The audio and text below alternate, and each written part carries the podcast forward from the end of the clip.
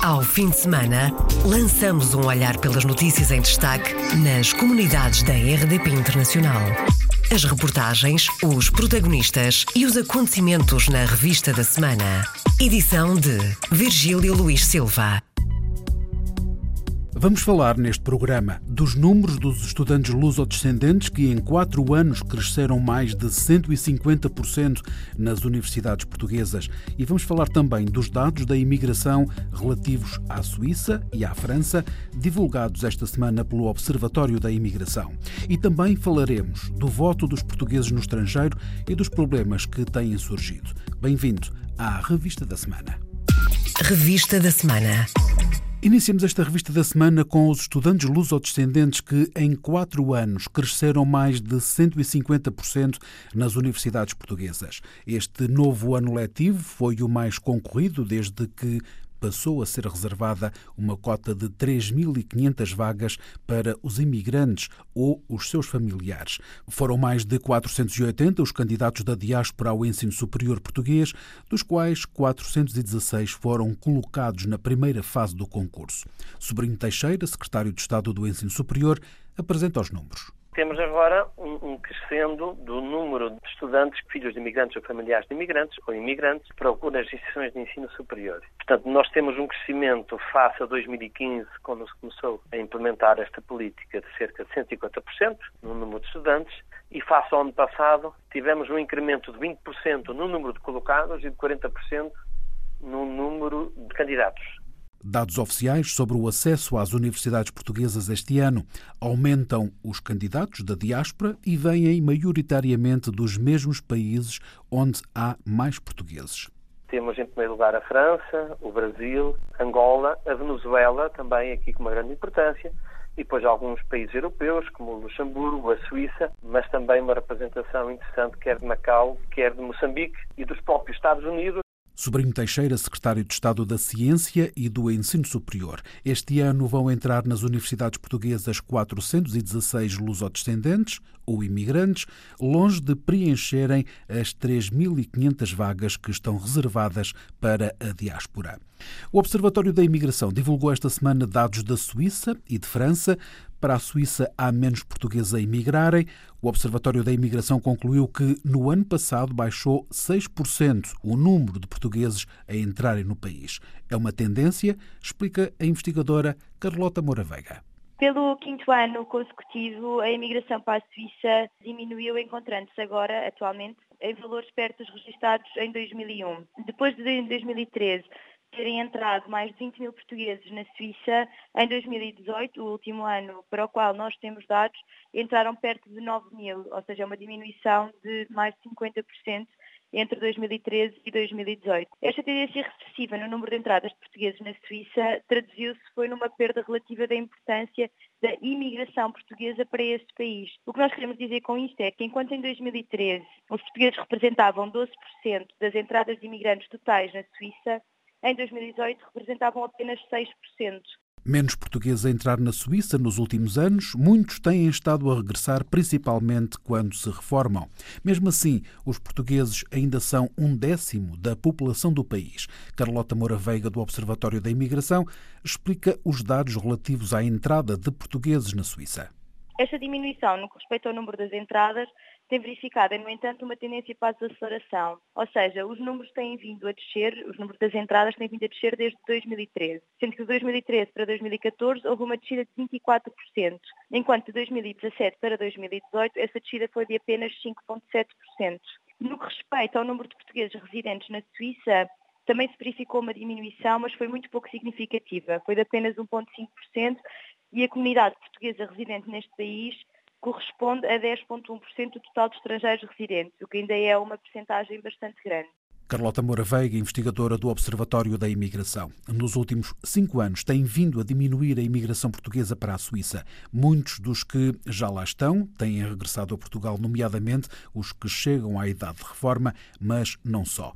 Jovens licenciados que se mudaram recentemente também estão a voltar na análise feita por José Sebastião, sindicalista e ex-conselheiro das comunidades no país. Com as condições em Portugal começaram a melhorar, estes jovens formados que emigraram, muitos deles voltaram ao país. Muitos jovens que foram formados de Portugal chegam à Suíça e chegam a outros países, mas neste caso a Suíça, não encontram trabalho no, no sector de atividade onde eles foram formados. Estão muitas vezes na construção, estão muitas vezes na, eh, na, na limpeza, ao melhorar as condições em Portugal, houve uma grande vaga de jovens formados que voltaram ao país, ainda bem. Mas a migração em Suíça é uma imigração estável. Quem vai é para ficar, vão com as famílias e é a nossa imigração em Suíça. A comunidade portuguesa é uma comunidade estável tem entre 200 mil e 300 mil membros, ou 200 mil a 300 mil portugueses que, que, que habitam em Suíça, que trabalham em Suíça. José Sebastião é membro da UNIA, uma central sindical na Suíça, foi conselheiro das comunidades portuguesas e agora também está na corrida às próximas eleições legislativas. Denuncia a falta de equivalências profissionais para trabalhadores portugueses.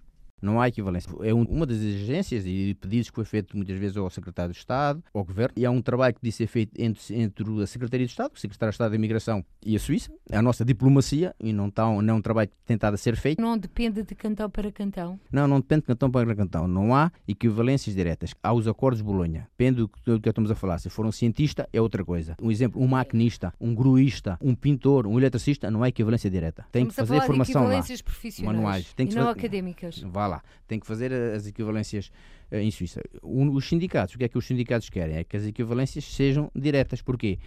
Porque senão há o que nós chamamos de doping salarial. É um profissional está a fazer trabalho profissional, mas é pago como servente. A denúncia de José Sebastião na RDP Internacional. José Sebastião é sindicalista na Suíça e agora também candidato a um lugar de deputado na Assembleia da República. É o número um da lista de candidatos pela Europa pelo MAS, Movimento Alternativa Socialista.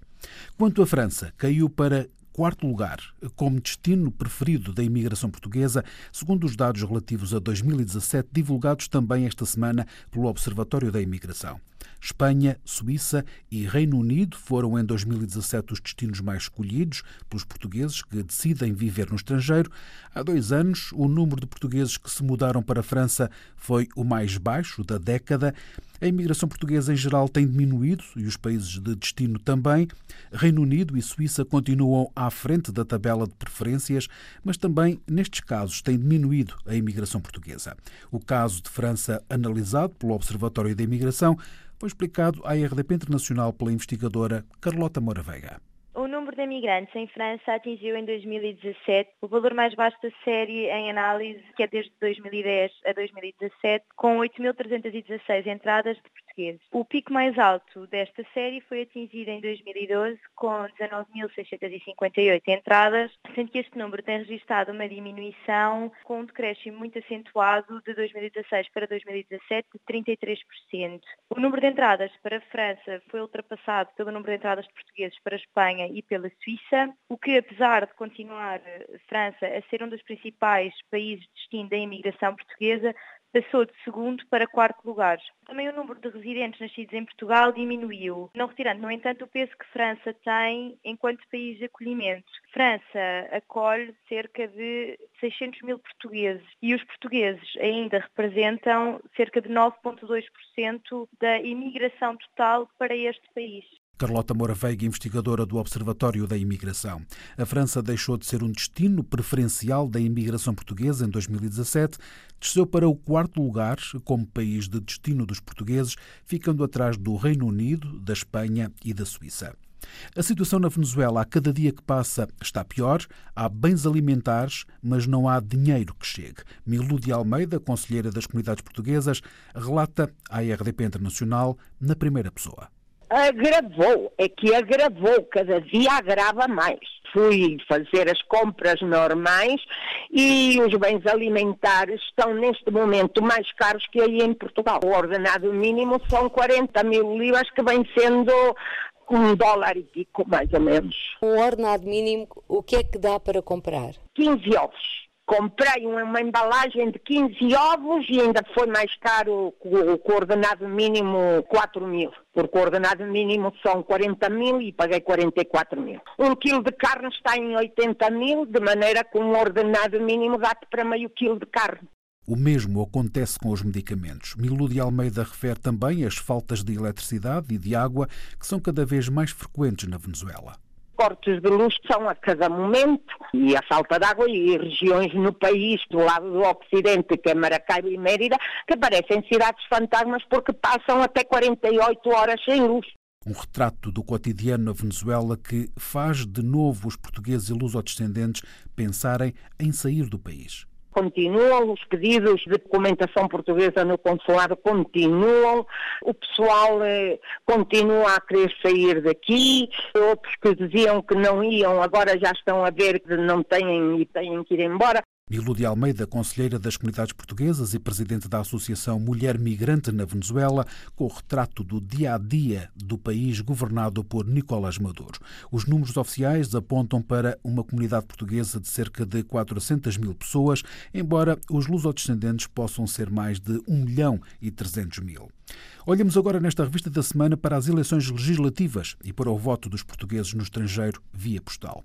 Um pouco todo o mundo há eleitores que ainda não receberam o boletim de voto, uma situação expectável na Venezuela devido ao mau funcionamento dos correios, como explicou a RDP Internacional Milu de Almeida, conselheira das comunidades portuguesas muitas pessoas não receberam o seu voto, outras sim, serem não sabem o que fazer, perguntam, a pessoa dá-lhe a indicação. Tem sido bastante confuso e uma barafunda aqui na Venezuela estas eleições. Está a ocorrer agora e já vem ocorrendo desde há muito tempo. Nós dissemos que as eleições aqui não deveriam ser por correspondência, se não presenciais. Lamentavelmente a lei assim não o permite e agora ainda fizeram a exceção de que aqueles que queriam votar presencialmente manifestassem o seu desejo até o dia 6 de agosto. Essa informação obviamente não chegou a todo mundo. Temos poucos com essa manifestação de voto e, portanto, a maioria é por correspondência e os votos por correspondência estão a chegar muito pouco. Mas isto era uma coisa que já estávamos à espera que sucedesse devido a que os correios aqui, pois lamentavelmente, funcionam muito mal. Milo de Almeida também ela ainda não recebeu o boletim de voto para as legislativas deste domingo. Não recebi o meu boletim de voto. Portanto, eu penso que não vou poder votar, pois claro, pois se não tenho o boletim de voto, não posso. Milo de Almeida e o retrato da votação dos portugueses na Venezuela para as legislativas. Na Europa, no país de Gales, a conselheira das comunidades portuguesas Yolanda Banu Viegas também não recebeu o boletim de voto. A RDP Internacional Yolanda disse que ajudou alguns portugueses a enviar para Lisboa o respectivo voto, muito devido ao não reconhecimento dos Correios Britânicos do Porto Paco fui contactada, talvez por meia dúzia de pessoas que tentaram enviar o voto para Portugal e as cartas foram devolvidas, ao que de imediato sugeri que acrescentassem apenas no envelope as palavras de e para, porque cá no, no, Reino Unido não é usual as pessoas escreverem o nome dos remetentes, só apenas vai para o destinatário. E pronto, e resolveu a situação com facilidade, as cartas não foram mais devolvidas e penso que seja só esse o problema que tenha acontecido. Alguns casos que não receberam os cartões para votar, mas também disseram que não estavam interessados em seguir com o pedido de novas cartas que fossem enviadas e ficou assim. A conselheira das comunidades portuguesas em Wrexham, Yolanda Banu Viegas, com o retrato da votação dos portugueses no país de Gales. Nestas eleições para a Assembleia da República, os eleitores portugueses no estrangeiro são cerca de 1 milhão e 400 mil e o boletim com o voto deve chegar a Portugal no máximo até ao dia 16 de outubro. Outro dos problemas é a falta de boletins de voto têm faltado um pouco por todo o lado. Os boletins não chegam, ficam nos correios, outros perdem-se por causa das moradas erradas. Na África do Sul, a conselheira Lígia Fernandes não tem conhecimento que alguém tenha recebido os boletins de voto.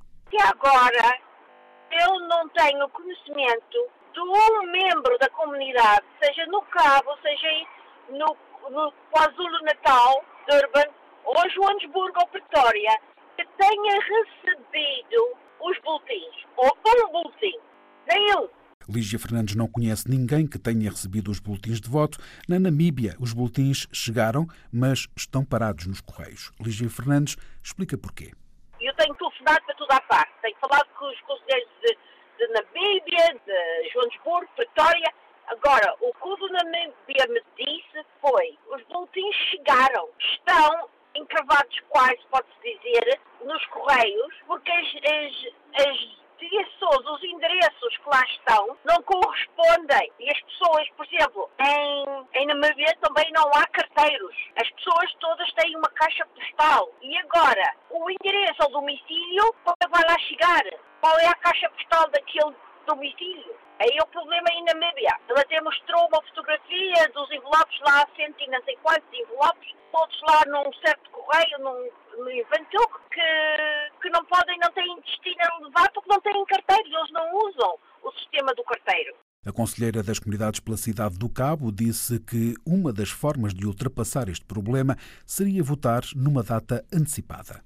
Aqui nós não recebemos nada, eu não recebi, a minha família, ninguém da minha família de conhecidos e tudo mais não receberam.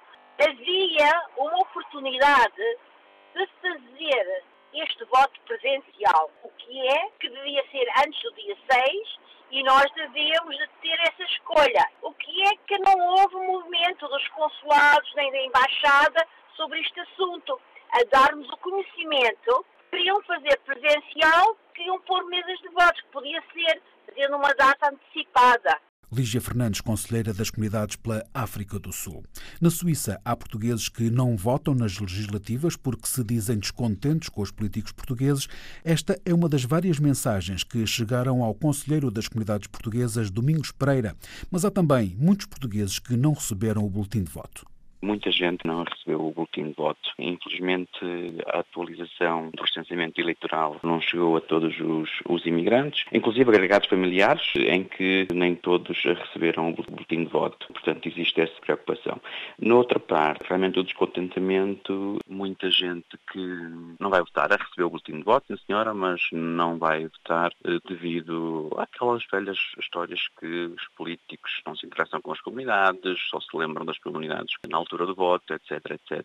Essa é, portanto, aquela mensagem que nos chegam por eh, diversos canais. Domingos Pereira, conselheiro das comunidades na Suíça. Entre os que não receberam o boletim de voto em casa, muitos não percebem como o devem fechar e colocar no envelope. Tem havido muitas dúvidas como conselheiro, tenho recebido muitos contactos para informar realmente como votar. Existe muita dificuldade e dizem não existe um envelope para uh, o envio do boletim de voto. Domingos Pereira, conselheiro das comunidades na Suíça. O número de eleitores ronda os 145 mil. Até a passada quinta-feira tinham chegado a Portugal quase 70 mil votos de portugueses no estrangeiro para as eleições para a Assembleia da República. São os votos que vão eleger os quatro deputados pelos círculos da imigração. Na Bélgica, em mais de 20 mil eleitores, terão votado até agora menos de 1.500. É pouco, mas mesmo assim a maior participação de sempre da comunidade portuguesa radicada no país. As contas foram apresentadas à RDP Internacional por Pedro Rupio, conselheiro das comunidades, que está otimista e acredita que ainda vão chegar mais votos a Portugal é a melhor participação de sempre. Nas últimas eleições europeias já tínhamos um registro de praticamente mil pessoas que tinham votado. Na data de hoje já votaram mais de 1.400 e ainda tenho a certeza que vão chegar muitos votos da Bélgica. Por isso, nesse aspecto, eh, com a implementação do recenseamento eleitoral automático, temos, podemos observar que é de facto uma mudança, mudança que fazia falta, dar a oportunidade a todos os portugueses, independentemente do local de residência, ter a possibilidade de votar e quando assim acontecem as pessoas participam e votam. Uma evolução positiva na participação eleitoral dos portugueses na Bélgica, votos para as eleições legislativas que estão a decorrer, mas também há registro de falhas. Pedro Rupio refere a algumas situações em que os boletins de voto foram devolvidos ou nunca chegaram à casa dos destinatários. Fui eh, contactado algumas vezes porque alguns compatriotas têm dificuldades em votar porque os boletins de voto são devolvidos, porque alguns nem receberam o boletim de voto e por isso para essas pessoas tento dar algum apoio e ver de que forma podemos encontrar uma solução. Nesse aspecto, infelizmente, não, não está tudo a correr perfeitamente. Há pessoas que receberam, outras que não, eh, mas eh, tenho apelado e, ao voto e tenho observado que as pessoas têm participado bastante bem, o que também me deixa satisfeito apesar de todas as dificuldades. Pedro Rupio, conselheiro das comunidades na Bélgica e a votação da comunidade portuguesa para as eleições legislativas. Os problemas com a votação dos portugueses no estrangeiro vão ser analisados ainda este mês de outubro pelo Conselho das Comunidades Portuguesas. Têm-se registado vários problemas em vários países do mundo. Grande parte dos casos devem-se ao não reconhecimento do porte pago dos envelopes e muitos boletins de voto são devolvidos aos remetentes. Aconteceu no Reino Unido, no Luxemburgo, na Suíça, nos Estados Unidos e também no Canadá. Daniel Loureiro, conselheiro das comunidades portuguesas em Montreal, não tem detalhes, mas sabe que também houve falhas no Canadá. Houve casos aqui em Montreal, houve casos no Canadá, mas não sei exatamente o procedimento todo que é que se produziu com essas pessoas. Tenho a sensação que foi provavelmente as mesmas situações que se produziram um pouco por todo o mundo. Será que o boletim foi devolvido à casa depois e não sei se essas pessoas depois optaram por um procedimento de ir diretamente aos Correios ou como é que elas continuaram a tentar exercer esse direito, que é o direito de voto, obviamente para perceber o que correu mal nestas eleições legislativas e encontrar solução para os próximos atos eleitorais, o Conselheiro das Comunidades Portuguesas no Canadá anuncia para breve uma reunião regional e outra do núcleo duro do Conselho das Comunidades Portuguesas. O objetivo é nós entrarmos em contato com o Conselho Regional para começar até dia 15 ou 16 de outubro e depois no Conselho Permanente nós também fazemos um à par de tudo o que se produziu através do mundo também se houve problemas mais específicos numa região, se não houve e quais é que foram. E isso depois, a partir daí, no Conselho Permanente também é seguir escrever uma nota que será dirigida provavelmente diretamente ao futuro Governo e também ao, à Comissão Nacional de Eleições para nós encontrarmos soluções para o futuro. Declarações à RDP Internacional do Conselheiro das Comunidades Portuguesas pelo Canadá, Daniel Loureiro. Encerramos esta revista da semana com Luísa Semedo, que, para além de Conselheira das Comunidades, também é escritora. Luísa escreveu O Canto da Moreia, uma história de vida e de perdição, como conta a autora. O canto da Moreia é uma brincadeira, se assim se pode dizer, com a questão do canto da sereia, não é? Que é um canto que leva ao abismo e neste caso a Moreia vai ser para o personagem principal, vai ser a sua perdição. E a Moreia é a figuração do álcool, porque é um personagem, importante que veio órfão de Cabo Verde, ainda jovem, e o livro retrata um bocado a vida, não é, deste personagem até à morte. E uh, a Moreia é, de facto, esta figura uh, que o leva até à, à, decadência. E também denota um pouco a, questão da solidão, que era um, é um dos meus temas favoritos, e de facto ele está sozinho com ele e com esta Moreia, uh, mas que é imaginada, não é? E que é o próprio, no fundo. O Canto da Moreia foi posto à venda na quinta-feira da semana passada, mas só será apresentado em Paris no dia 10 de outubro, num evento que já está a ser pensado, como conta Luísa Semedo. Vai ser dia 10, portanto, e vamos ter o Nuno Gomes Garcia, que é um escritor, eh, finalista do Leia, é, uma pessoa mais do que competente, para além de ser meu amigo. E o Dominique Stoenisco, que é tradutor, foi professor português, também é uma pessoa espetacular, tenho este privilégio de ter este amigo também. E, portanto, acho que vai ser um momento, no fundo, muito querido e muito muito familiar, no certo sentido, porque são pessoas que eu conheço muito bem e penso que, que pronto, que a, que a livraria estará com amigos e vai ser um bom momento. Vai ser onde, Luísa? Vai ser na livraria portuguesa brasileira, pertence à Xandem. Luísa Semedo, a autora do Canto da Moreia. O livro é uma edição da Cool Books e já está disponível para compra online no mundo inteiro através da plataforma Wook. Fechamos assim esta revista da semana. Ao fim de semana, lançamos um olhar pelas notícias em destaque nas comunidades da RDP Internacional. As reportagens, os protagonistas e os acontecimentos na revista da semana. Edição de Virgílio Luís Silva.